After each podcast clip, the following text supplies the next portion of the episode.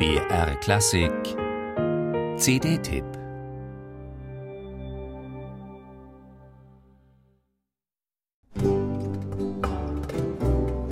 Schon Claudio Monteverdis Zeitgenossen mussten zu astronomischen Metaphern greifen, um seiner Musik gerecht zu werden. Als wahre Sonne umschrieb der Dichter Giacomo Badoaro Monteverdis Musik, was die Wärme der Affekte betrifft. So ist es nur folgerichtig, dass Monteverdi inzwischen seine Kreise im Weltall zieht, als Asteroid im Hauptgürtel unseres Sonnensystems, der 1989 entdeckt und nach dem großen Komponisten benannt worden ist. Zifiro, Zifiro, Zifiro, torna,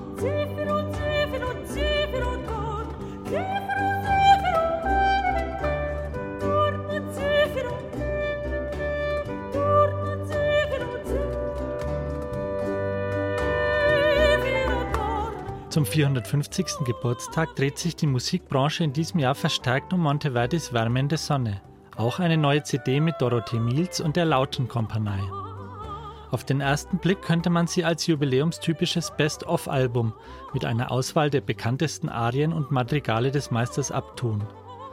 Doch wenn eine der derzeit besten Stimmen für die Renaissance- und Barockmusik das Beste von Monteverdi singt, sticht die CD allein schon deshalb aus der Flut der Neuerscheinungen heraus.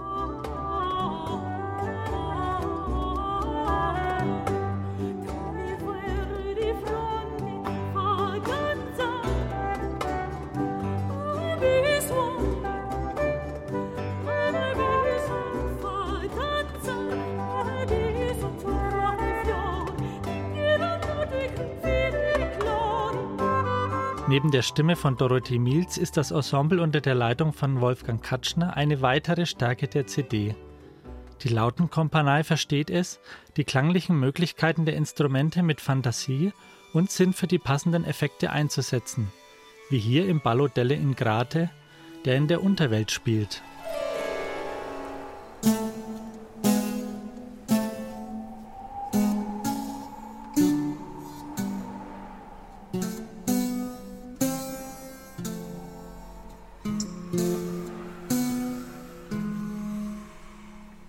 Tatsächlich passiert auf der CD in den schönsten Momenten das, was auch der Idealvorstellung von Claudio Monteverdi entsprochen hat. Denn statt sich an der ermüdenden Dauerdiskussion zu beteiligen, ob im Musikdrama der Text oder die Musik wichtiger seien, Stichwort prima la musica, poi le parole oder umgekehrt, strebte Monteverdi eine Einheit der Sphären von Wort und Musik an. Beide zusammen in enger Verzahnung sollten den Gehalt und die Gefühle darstellen, die er auszudrücken suchte.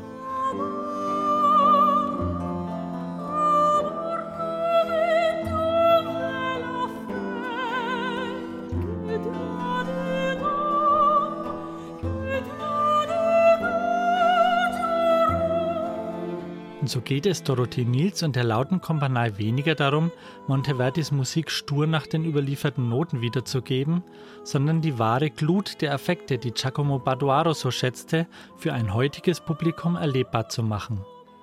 Monteverdi, so lebendig musiziert, leuchtet auch nach 450 Jahren hell wie die Sonne am Firmament der Musikgeschichte.